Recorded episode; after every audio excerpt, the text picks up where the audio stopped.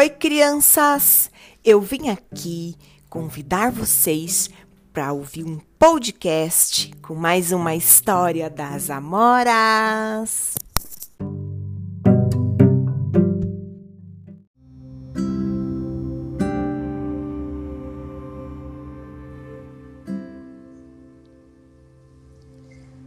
Oi, Selma, tudo bom com você? Oi, Ana, tudo bem? Ai, que bom a gente se encontrar de novo, né? Tava com saudade já. Eu também tava com saudades de você. Selma, conta pra gente qual vai ser a história de hoje. Hoje nós vamos contar a história do meu crespo é de rainha, da Bell Hooks. Ai, Selma, eu adoro essa história. Adoro. Vamos lá? Então vamos começar. Ana, que cabelo lindo e de cheiro doce.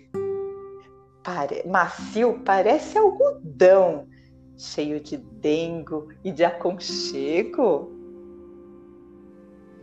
É, sim. O meu cabelo parece uma tiara, parece uma coroa, cobrindo a cabeça e cheio de estilo.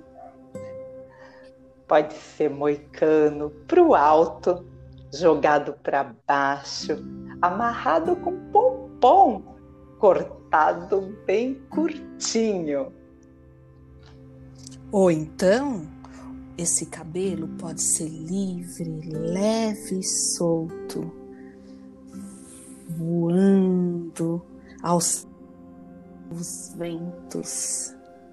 Aí é um cabelo para pentear, para enfeitar, para enrolar, trançar ou deixar assim como está. Uhum.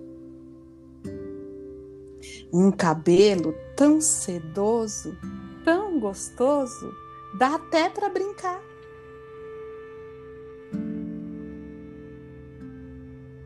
Cabeleira que leva as tristezas para bem longe, bem longe.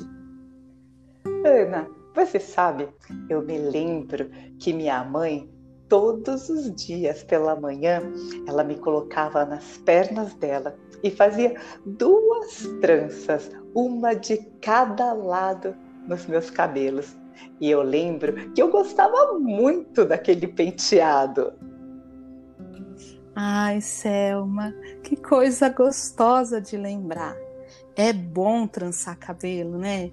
Eu também trançava o cabelo das minhas filhas quando elas eram pequenas. Ai, Ana, que lindo! Sabe, eu ensinei para elas que o nosso cabelo é pichain sim. E quer saber? Nós somos muito felizes assim.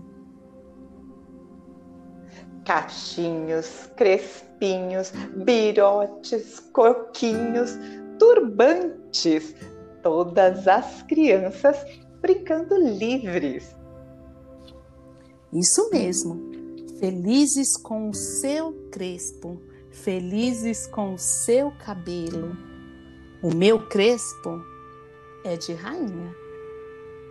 Feliz com o meu cabelo, que é firme, é forte, com cachos que giram, Ana, e o fio feito de mola se enrola, vira até cambalhota.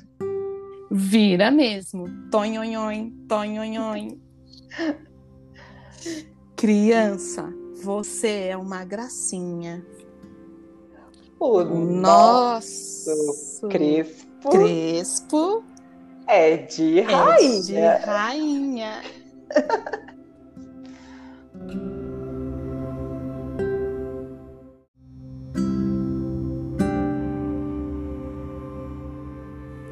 E depois que você ouviu mais uma história contada pelas Amoras, Ana Paula e Selma, eu, a Suzana, vim aqui te contar uma curiosidade sobre os dreads Você já ouviu falar? Dreads é uma forma diferente de você pentear o seu cabelo. Os dreads possuem uma conexão direta com a África e a luta do povo negro em busca da afirmação da cultura. Com a diáspora africana, os dreads foram cultivados pelos jamaicanos. Sim, lá na Jamaica. Eles deram um significado para esse dread dentro da filosofia Rastafari. E que teve um grande seguidor aí famoso, que eu acho que você conhece. Ele se chama Bob Marley. Mas a gente não vai conversar sobre isso aqui agora. Nós vamos voltar lá na África com os povos Rimba, que adotaram o cultivo dos dreads. Eles vivem no norte da Namíbia e Angola. Os dreads, para eles, representam o estado civil das mulheres da comunidade e o desenho estético também se aplica ao homem. Lá, quando as mulheres casam, elas ganham um adorno de couro e os dreads são jogados para trás, sempre com uma coloração rubra. Esta cor é obtida com o uso de um creme chamado por eles de otisgize, que é feito com uma manteiga, ocre e argila de tom avermelhado.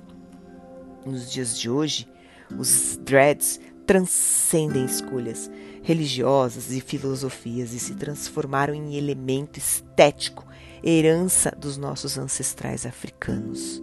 E é um símbolo de resistência e representatividade do nosso povo.